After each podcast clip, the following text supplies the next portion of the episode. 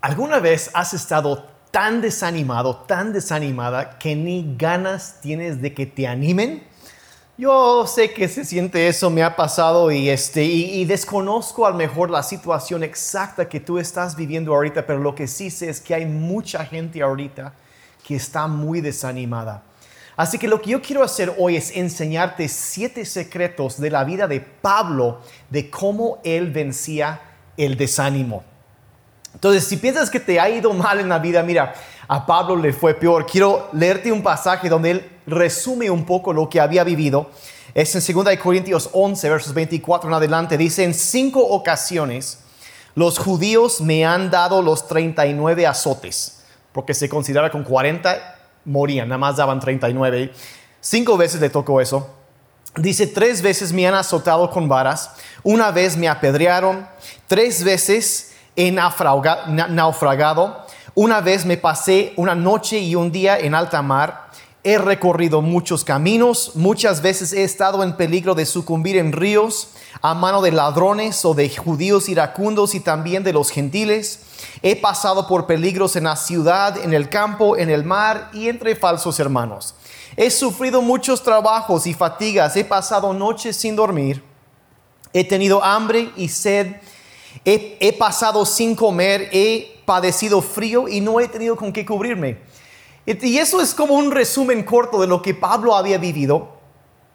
Pero la verdad, no importa qué tan mal nos haya ido nosotros, a Pablo le fue peor. Pero aún así, en medio de todo eso, Pablo tenía una actitud impresionante, una, una perspectiva tan sana hacia la vida que lo permitía seguir adelante, aún en medio de circunstancias completamente abrumadores, eh, agotadoras, o sea, situaciones tan difíciles que a lo mejor nos cuesta trabajo hoy en día imaginar cómo era y él seguía adelante.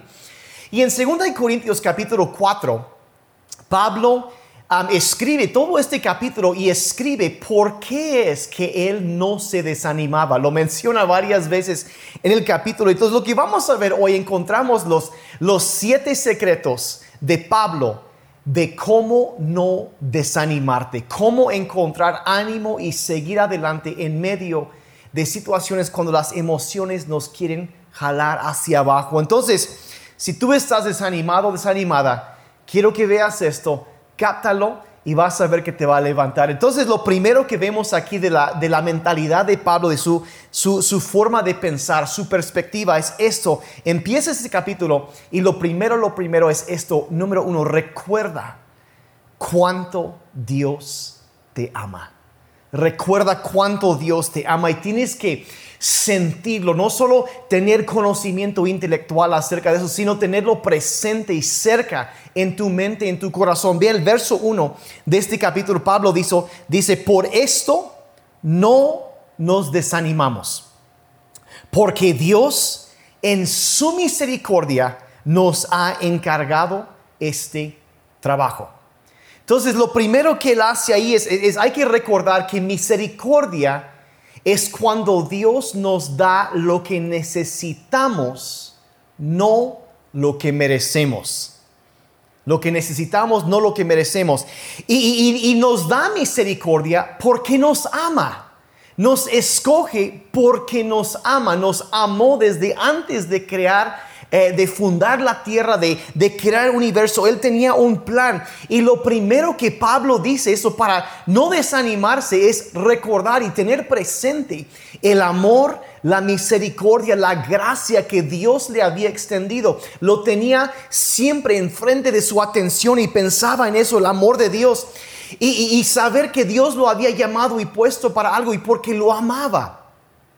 Y es tan importante eso, saber que Dios te ama, te, ha extendido misericordia y te ha dado misericordia porque te ama, te ha escogido, te escogió porque te ama. Y hay algo que Dios quiere hacer en y a través de ti. O sea, eres importante para Él, eres parte de su plan.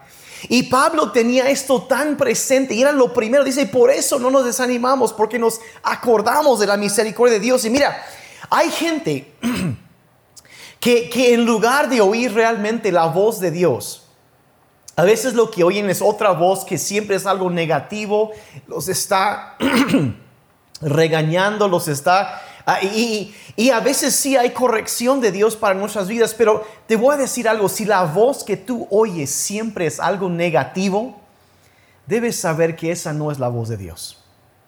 La voz de Dios es, es para animar, para levantar, aun cuando nos corrige, lo hace para ayudar y para levantarnos.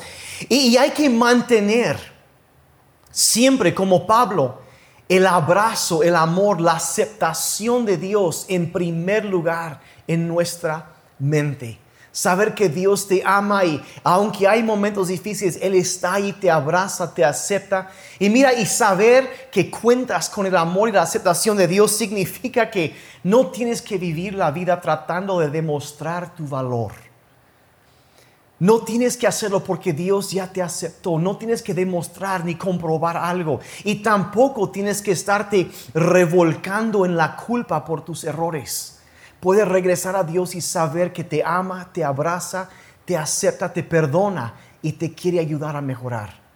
Y eso es lo primero que Pablo menciona para vencer el desánimo. Él decía, nos acordamos de la misericordia de Dios y nos da misericordia porque nos ama. La segunda cosa que Pablo menciona en este capítulo es esto, no finjas ser algo que no eres. Si quieres vencer el desánimo y quitar el desánimo de tu vida, deja de tratar de presentar una fachada, algo que no eres. Deja de tratar de ser alguien que no eres, sé tú mismo. Y eso es lo que Pablo decía, e, entender que, ¿por qué? Porque cuando quieres, siempre andas con una fachada, con una máscara, es agotador, es, es cansado, siempre estás con la atención, híjole, alguien se va a dar cuenta de cómo realmente soy. Y Pablo no, no, él venció, no finjas ser algo que no eres ni alguien que no eres. No trates de copiar a alguien más. Y mira, Dios no te creó para que fueras otra persona, te creó para que fueras tú mismo. Hay algo que ha puesto en ti. Mira, te voy a decir un secreto. Dios no bendice a la gente falsa. No, no bendice a la gente falsa, los que fingen ser algo que no son, los que presentan una fachada. No, no, no, no, este, Dios no te puso aquí para que ganaras la aprobación de la gente te puso para que hicieras lo que Él te llamó a hacer y ser quien Él te hizo para ser. Y mira, vean lo que dice en el verso 2. Dice, dice, hemos renunciado a hacer aquellas cosas vergonzosas que deben mantenerse en secreto. O sea, quitaba las cosas que daban vergüenza y los quitaba, los echaba a un lado. Dice, no usamos ninguna clase de trucos ni alteramos el mensaje de Dios. Por el contrario, vean esto, enseñamos la verdad abiertamente y así a los ojos de Dios nos mostramos a todos tal como somos. Nos mostramos a todos tal como somos. Mira, nada te desanima más que tratar de agradar a todos, de tratar de presentar una fachada de, de que, ay, soy esto, de aparentar algo que tú no eres, te agota, te desanima, te cansa. Y, mira, la verdad, nunca vas a poder agradar a todos. Mira, honestamente, ni Dios puede hacer eso. Al mismo tiempo que algunos están orando para que llueva, algunos están orando para que no llueva. Y unos están orando para que gane el América y otros que gane el Cruz Azul. Y la situación que sea, mira, Dios no puede, ni Dios puede agradar a toda la gente, mucho menos tú.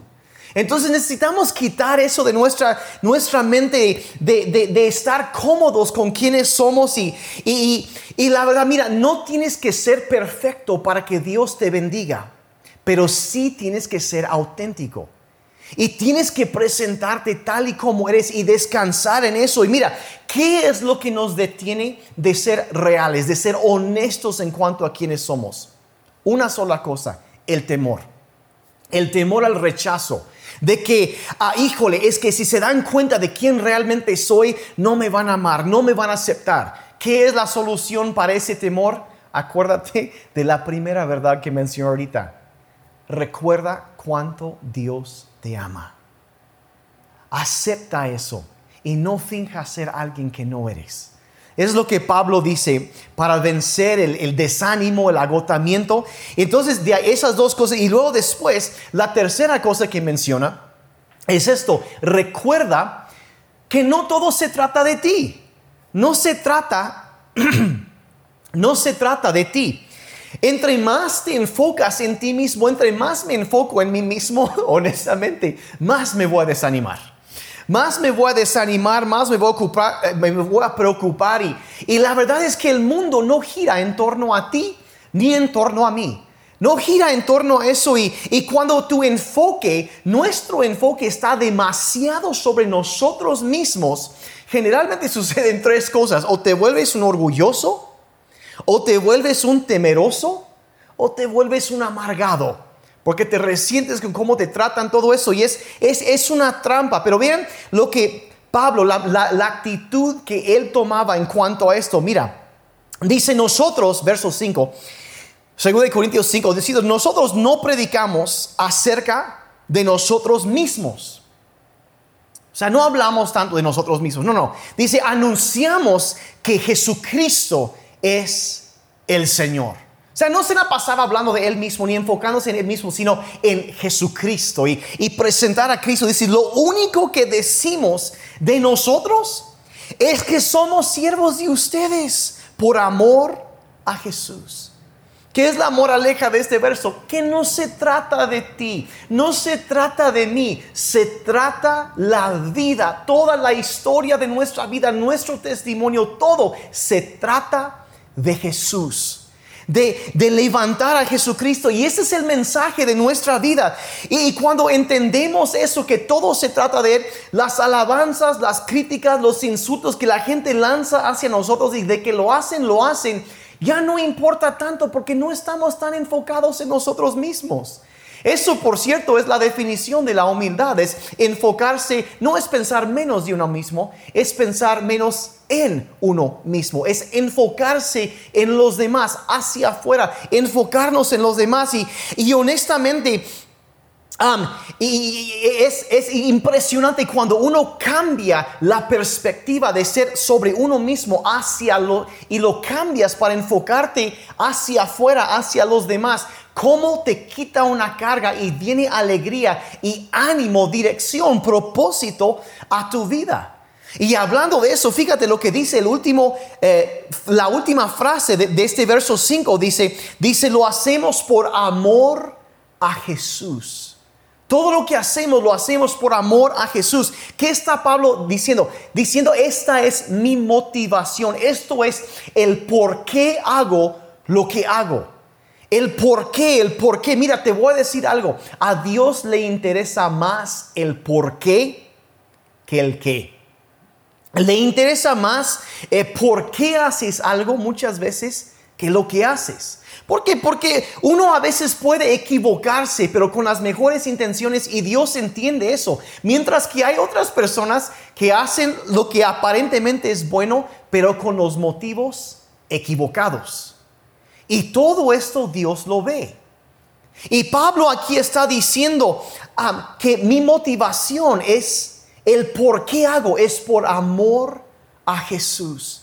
Jesús es el centro, Él está agradecido con eh, el amor de, Cristo hacia Él y, todo esto, la aceptación, y Él está agradecido y su enfoque es agradar a Jesucristo. Y, y cuando, mira, cuando te olvidas del por qué, te desanimas. Cuando te olvidas del por qué, te desanimas. Cuando te olvidas por qué te casaste con tu cónyuge, en momentos difíciles te desanimas acuérdate de tu por qué.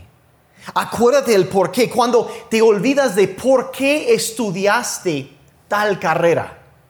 Cuando te olvidas de por qué iniciaste tal o tal proyecto. O, te olvidas de por qué entregaste tu vida a Jesucristo.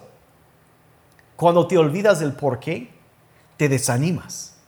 Y Pablo mantiene el por qué delante de él. Cuando cuando te olvidas del por qué, te desanimas. Así que acuérdate del por qué. Acuérdate por qué sigues a Cristo. Acuérdate por qué haces lo que haces. Pablo mantenía esa motivación enfrente de él, Siempre, siempre. Y le, ayudaba a vencer el desánimo. Entonces la cuarta cosa que, encontramos aquí es que, ah, que Pablo también, él aceptaba que tenía limitaciones.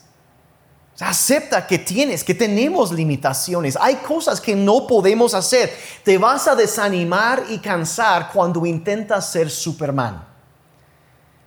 Te vas a cansar si intentas ser la mujer maravilla. No, puede, no, no, no se puede. Te desanimas cuando intentas hacer lo que es más que humanamente posible cuando te sobreextiendes. Y Pablo reconocía que hay un límite. Mira, hay que ser honestos, tú no puedes arreglar los problemas de todos.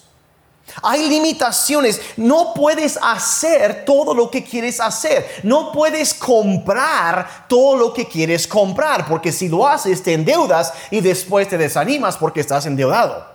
O si no, te cansas demasiado y tu humor empieza a caer. O sea, hay limitaciones que tenemos a nivel emocional, a nivel físico. Tenemos limitaciones, somos imperfectos y tenemos que aprender. Y nos cuesta un poco de trabajo esto. Tenemos que aprender a vivir dentro de esas limitaciones. Mira lo que, lo que Pablo decía. Y esta verdad se aplica a muchas cosas. Vean lo que dice en, en el verso 7 dice, ahora tenemos esta luz que brilla en nuestro corazón. Habla del Evangelio, la esperanza de Jesús. Dice, pero nosotros mismos somos como frágiles vasijas de barro que contienen este gran tesoro. Y esto deja bien claro que nuestro gran poder proviene de Dios, no de nosotros mismos. Está diciendo que sí tenemos un tesoro, hay una gran luz, tenemos todo esto, pero este tesoro habita en un vaso de barro. Y está diciendo, ¿sabes qué? Es, eh, eh, estamos hechos de tierra, no somos perfectos. Y, y, hay, dice que todos somos como una jarra de, de, barro. Y, mira cómo los, los, los, vasos de barro hay hay vasos grandes, hay vasos chicos y, y, hay que recordar algo acerca de los vasos de barro. Y eso es que sin importar si es una vasija min que vale muchísimo dinero o, si es una, una olla de esos chiquitos que usamos para hacer chocolate, si lo dejas caer, se rompen. Y hay una, una verdad muy importante aquí. Entender que todos, tú y yo, en algún momento, como Pablo dice, tenemos un tesoro, pero en un vaso de barro. Y dice, y eso es para que el poder se, se, conozca, que se, conozca que el poder es de Dios, no de nosotros. A cada uno de nosotros, en algún momento, o nos han dejado caer, o nos hemos dejado caer.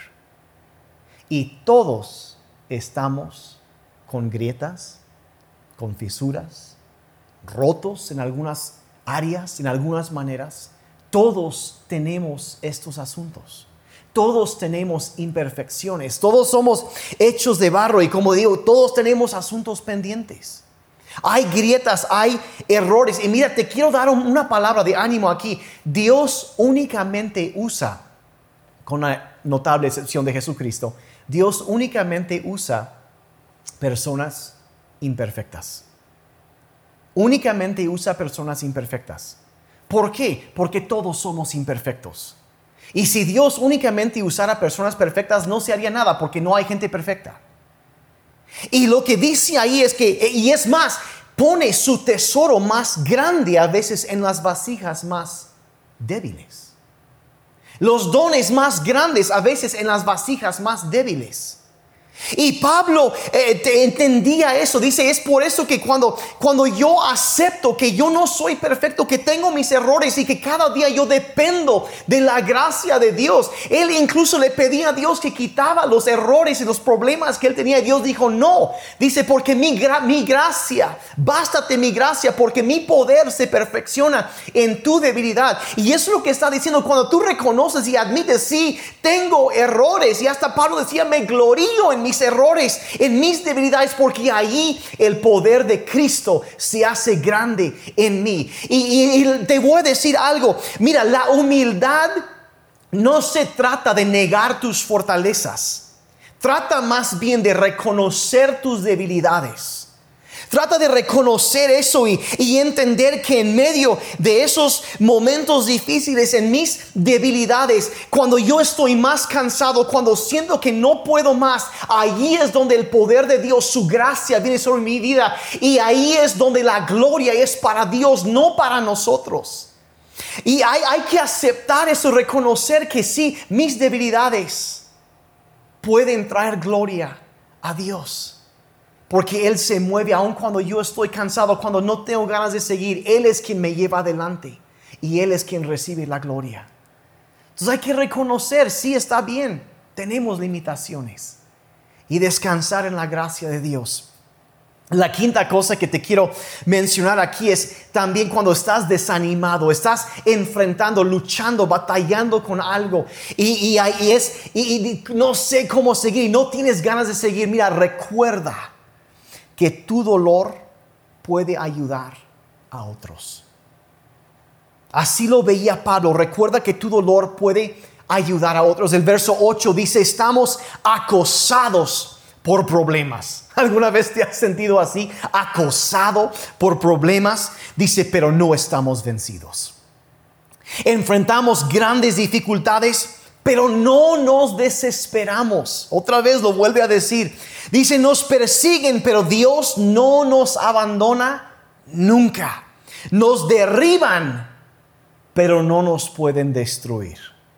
Así que tú, si tú te sientes que te están atacando, que estás derribado, mira, no te van a poder destruir. Pero ¿cómo es que Pablo mantenía esta mentalidad? ¿Cómo mantenía ese ánimo en medio de todo lo que él sufrió? Vean, vean el verso 15. Dice, lo que padecemos es por el bien de ustedes. Y mientras más sean los que reciben el amor de Dios, más gracias habrá que dar a Dios por su gran bondad y mayor gloria recibirá el Señor. O sea, entre más gente recibe el amor de Dios, más gloria hay para Dios. Entonces, Él decía, lo que estoy padeciendo lo hago por ustedes. Y mira, dice, dice Pablo, no me desanimo porque sé que lo que yo estoy pasando servirá de ánimo para otros verán el ejemplo y podrán seguir. Mira, y cuando puedes ver un propósito en medio del dolor, que le servirá a alguien más, puedes aguantar lo que sea. Si yo como papá, como esposo, como pastor, si, si yo estoy dando un buen ejemplo a seguir en medio de dificultades y mi familia, mi esposa, mis hijos, la gente de la congregación ve cómo eh, respondo bien en dificultades a mí ellos aprenden cómo hacerlo por, por el ejemplo que yo doy, entonces habrá valido la pena lo que yo he sufrido porque habré ayudado a alguien más. Y eso es lo que Pablo está diciendo cuando encuentras que y descubres que lo que tú estás sufriendo puede ayudar a alguien más, te va a animar, te va a levantar. Víctor Franco dijo que quien tiene un propósito en la vida puede soportar cualquier circunstancia, cualquier circunstancia. Y mira, te voy a decir algo. Hay momentos en la vida donde vas a sufrir por el bien de otros donde sufres por ayudar a otros. Y quiero decirte que en ese momento, en ese momento vas a ser más como Cristo que en cualquier otro momento. Porque eso fue lo que Cristo hizo por nosotros. Sufrió terriblemente por ti y por mí. Y cuando nosotros entendemos que mi dolor puede ayudar a levantar a alguien más, puedo ver un propósito en ese dolor. Puedo encontrar ánimo. Mira, nunca, nunca, nunca desperdicies el dolor. La verdad es, e, e, es que e, es, simplemente es esto, saber que el ministerio más profundo que podrás dar muchas veces viene del dolor más profundo. Y debes saber que Dios tiene una manera de redimir, de tomar eso, redimirlo y usarlo para tocar a alguien más. Nunca menosprecies el dolor. Y, mira, como dije, del dolor más profundo vendrá el ministerio más profundo. Si es que eres honesto contigo mismo, con Dios y con los demás. Si te abres y, y la verdad, mira, quiero ser sensible en cuanto a eso. Y mira, yo siento, lo siento por el dolor que has vivido, por las situaciones que has enfrentado, pero te voy a decir algo es lo que sucede en la tierra. Es lo que sucede a veces en este mundo. Y tenemos que ah, entender que, que, no estamos en el cielo todavía. Vivimos en un mundo caído, un mundo quebrantado, en un lugar roto, lleno de pecado, de maldad y, de las consecuencias de todo eso. Y, y, y hay sufrimiento y sí, tenemos que resistir y tratar de, de, que se, haga lo correcto y, y, enfrentar la maldad. Sí, tenemos que hacerlo, pero entendemos que a veces sí hay enfermedad, a veces hay sufrimiento, pero mira, no lo desperdicies, úsalo. Porque para alguien más va a servir, va a ser de ánimo cuando ven cómo tú sigues adelante. No desperdicies el dolor. Número 6 de las cosas que Pablo hacía para vencer el desánimo de su mentalidad tan diferente, tan sana que él tenía, e, e, era esto, e, recuerda tomar tiempo para renovarte, para refrescarte, para renovarte, para descansar. Pablo decía eso, tienes que aprender a tomar tiempo para recargar, para renovar, para refrescarte y si no lo haces, te vas a desanimar. Te voy a, contar um, un secreto. Cuando estás cansado, tu perspectiva cambia. Y a veces lo que necesitamos hacer es descansar. vean lo que dice en el verso 16. Segundo de Corintios 4, 16. Dice, por eso, otra vez, no nos desanimamos. Pues aunque por fuera nos vamos deteriorando, o sea, el cuerpo dice, por dentro nos renovamos día a día. Nos renovamos y escribe ahí en el chat, escribe, me estoy renovando, me estoy renovando, estoy renovado. Escribe algo ahí. Eh, la renovación diaria. Y él está diciendo, ¿sabes que hay momentos cuando el cuerpo ya estaba ya más grande? Cuando escribe eso, su cuerpo empieza a cansarse y, y hay un deterioro que sucede y las cosas no son lo mismos que antes. Pero dice, pero sí puedes estar fresco y fuerte, renovado, rejuvenecer por dentro. Y Pablo dice que lo hace diariamente.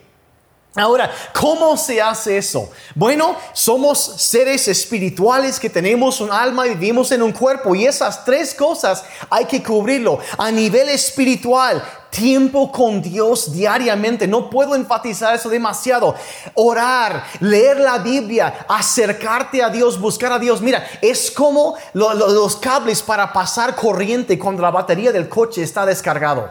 Eso es lo que es la oración. Te llena, te conecta con el poder de Dios y te renueva espiritualmente. Ahora, ah, y necesitas hacerlo. Necesitas hacerlo emocionalmente. Debes encontrar algo que disfrutas hacer, algo que trae alegría, que te llena de gozo y hacerlo y disfrutar de eso y no sentirte culpable por disfrutar de las bendiciones que Dios te ha dado. algo que te trae alegría. Y luego eh, el cuidarnos físicamente, algo que te ayuda a renovarte físicamente, algo que te, te hace sentir bien físicamente. Y, es, eh, y hay que hacerlo diariamente. No voy a, meterme mucho en eso. Hemos hablado de, la importancia de cuidarnos físicamente. Y Pablo decía que lo hacía diariamente, se cuidaba. Y quiero terminar con ah, el séptimo punto aquí. Y ese es el más grande de todos. Si enfrentas desánimo, las situaciones que estás viviendo y estás luchando, Pablo termina el capítulo diciendo, hablando de la importancia de enfocarse en la eternidad. De enfocarse en la eternidad. Mira, te voy a decir la verdad. Sí, debemos ser realistas y estar al tanto de lo que nos rodea. Pero te voy a decir esto. Si te quedas demasiado enfocado en el presente, te vas a desanimar. Te vas a desanimar. Claro que te vas a desanimar. Hay tantas malas noticias. Pero cuando levantas la mirada y te enfocas en la eternidad, de pronto todo empieza a cambiar. Cuando te acuerdas de las recompensas que esperan de, lo que sucede allá, de los, de los premios que te esperan por seguir adelante, por, ah, por la, la, gloria del cielo que nos espera. Eso de pronto viene y cambia toda la perspectiva, cambia toda la perspectiva. Y eso es lo que Pablo dice. Dice pues nuestros pequeños, verso 17, nuestros pequeños y pasajeros sufrimientos. Ese es el hombre, naufragado tres veces azotado, golpeado, apedreado, sufriendo, con hambre, sin suficiente ropa, con un montón de cosas. Y dice, nuestros pequeños y pasajeros sufrimientos. O sea, él veía eso y decía, eh, no, eso es algo pasajero y ligero. Ahora, ¿cómo tenía esa, esa, esa mentalidad? ¿Cómo lo podía ver así? Vean, dice, porque producen una gloria eterna más grande y abundante. Saber que cuando tú sigues adelante en medio del desánimo, en el sufrimiento, hay una gloria que Dios está preparando para tu vida. Dice, por lo tanto, no nos importa lo que ahora se ve, sino que fijamos la mirada en lo que todavía no vemos, lo que no hemos llegado a ver todavía en la eternidad. Dice, porque lo que se ve es pasajero, mientras que lo que no se ve no cesará jamás. Él está diciendo, mira, los problemas son temporales. Es una cosa eh, corta, pero esas cosas pueden producir una recompensa eterna. Algo que vas a disfrutar. Mira, vas a estar 60, 70, 80, quizá si nos, nos, va muy bien 90 años en este mundo. Pero después de eso, miles de millones de años en la eternidad. Y dice que las cosas que vemos ahorita es, es, es, casi nada, es algo pasajero pequeño, pero eso puede producir una gloria, una recompensa, un premio eterno para nosotros. Y, y eh, simplemente por ahí dicen que hay tres tipos de motivación en la vida. Está la motivación interna donde tú te, levantas, te animas y, y, está la motivación externa cuando factores externos o, voces externas te pueden levantar. Pero esas cosas, tú sabes, pueden variar. Pero hay una tercera clase de motivación y es lo que Pablo tenía, lo que Jesús tenía, que le llaman la motivación eterna.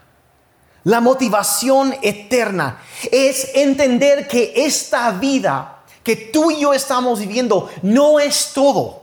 Es un abrir y cerrar de ojos, es un soplo y de ahí sigue la eternidad y vamos a pasar mucho más tiempo de aquel lado de la muerte que de este lado. Y esa es la motivación que impulsaba a Pablo, que impulsaba también a Jesucristo. Vean lo que dice en Hebreos 12:2 de Jesucristo, dice, mantengamos fija la mirada en Jesús, pues de Él viene nuestra fe y Él es quien la perfecciona. Él, por el gozo que le esperaba, o sea, la gloria que había por delante, soportó la cruz y no le dio importancia a la vergüenza que eso significaba. Y ahora está sentado a la derecha del trono de Dios. Él mantenía, había un premio puesto delante de él y él escogió alzar la mirada y enfocarse en ese premio y saber que lo que hago ahorita Dios lo está viendo, lo va a recompensar y yo voy a sembrar porque yo sé que eso es algo que voy a disfrutar por la eternidad. Y así es como Pablo mantenía su, su ánimo, cómo podía levantarse encima de circunstancias tan difíciles y vencía el desánimo porque levantaba la mirada y hacía, como este verso dice, mantener la mirada puesta en Jesús, que nos está esperando, esperando. Mira, recuerda. Si estás desanimado en un momento difícil, estás luchando con eso, no tienes ganas de seguir adelante, acuérdate de cuánto Dios te ama. Acuérdate y, no finjas ser algo que no eres.